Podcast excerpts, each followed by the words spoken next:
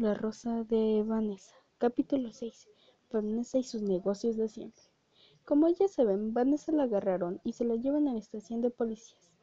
En ese momento, Vanessa sintió de hacer lo de siempre, los tratos. Vanessa comienza a hacer negocios con los policías para dejarla libre, pero los policías se resisten. Vanessa, desesperada de que no pudo hacer los tratos con ellos, tuvo que hacer uso de su derecho de una llamada. Vanessa llama a un desconocido, contesta, y Vanessa le dice, recuerdo los viejos tiempos, aquel favor que me debes.